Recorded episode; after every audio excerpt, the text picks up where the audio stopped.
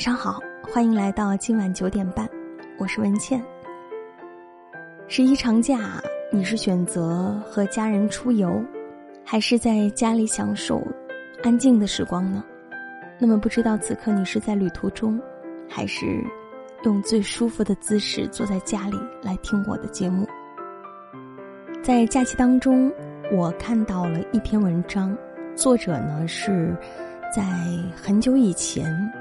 我在天涯上看过他的一篇文章，我觉得写的特别好。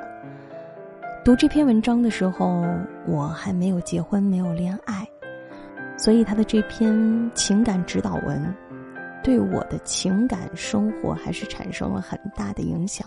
那么再次看到他的文字呢，也觉得特别的兴奋，啊，就想分享给我的朋友们。今天分享的文章的题目叫做《远离那些总是否定你的人》。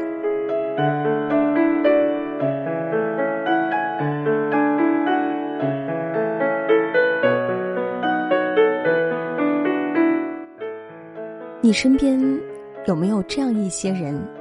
你把他们当成朋友，至少没当做敌人，但是他们总喜欢打击你，毫不留情的描述你的缺点。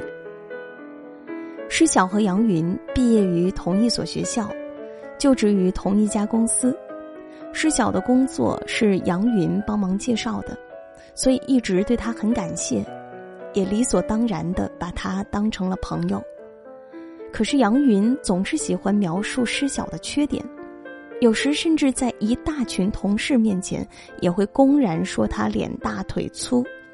施晓非常反感。但每次杨云都摆出一副心直口快的姿态，仿佛谁要是计较，谁就是玻璃心，听不得实话。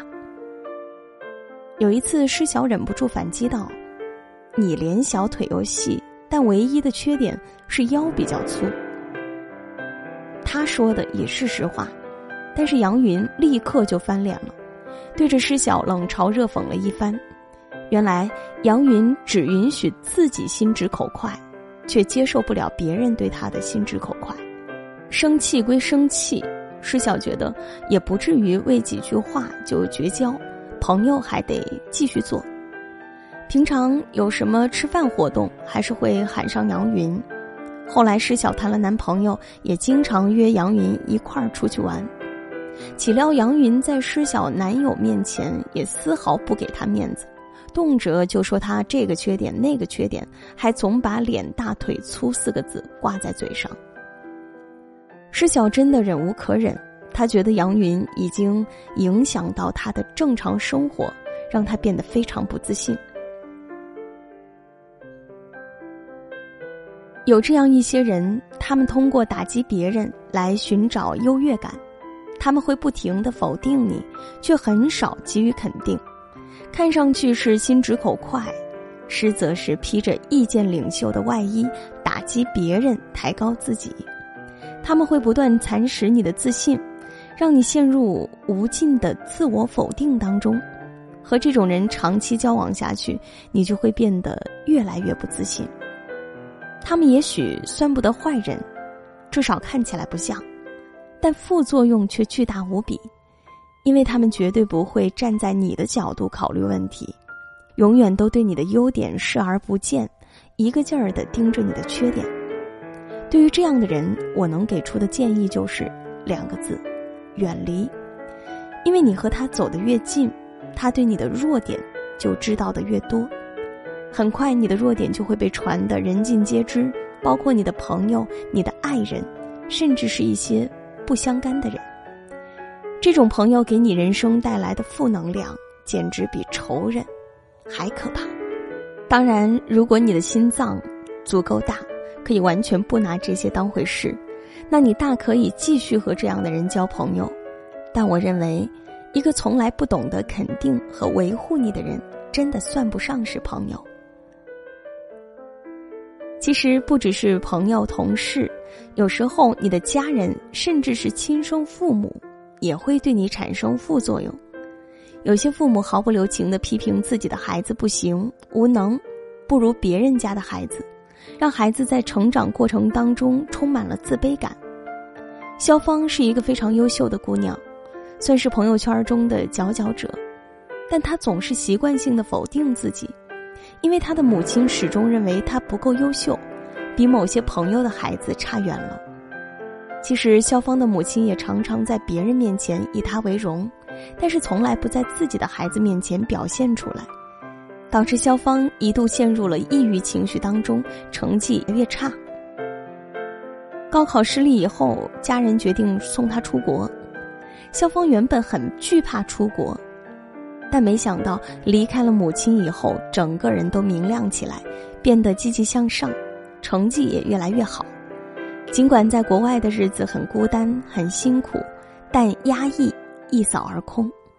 这就是很典型的，离开了对你有副作用的人，人生可能就会完全改变。肖芳的母亲是坏人吗？当然不是，她也是出于为女儿好的思想，才不停的指出肖芳的缺点，希望她变得更好。但这种好并不好，没有什么积极的意义。我们也要警惕，不要让自己成为一个有副作用的人，特别是对自己最亲近的人，譬如伴侣和孩子，不要总是去否定他们，而是要多给他们一些肯定。小八就曾经说过，跟前妻何丽在一起的时候，身上满是挫败感，但跟唐嘟嘟在一起的时候，整个人都变得非常自信。没有人喜欢和让自己自卑的人在一起。一旦他离开了那种自卑的环境，就再也不想回去了，因为他可以真实的觉察到你对他的副作用。不要拿自己的老公、孩子去和别人比，没有必要贬低自己的家人去抬高别人，也许你无心的一句话，都会给他们带来巨大伤害。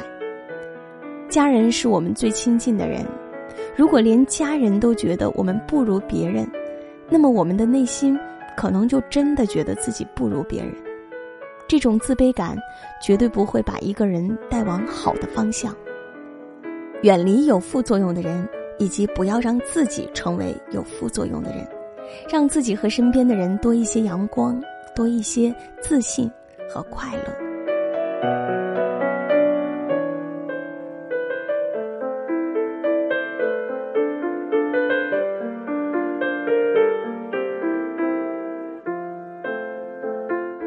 今天的分享就到这里，每晚九点半，我都在这里陪你读书。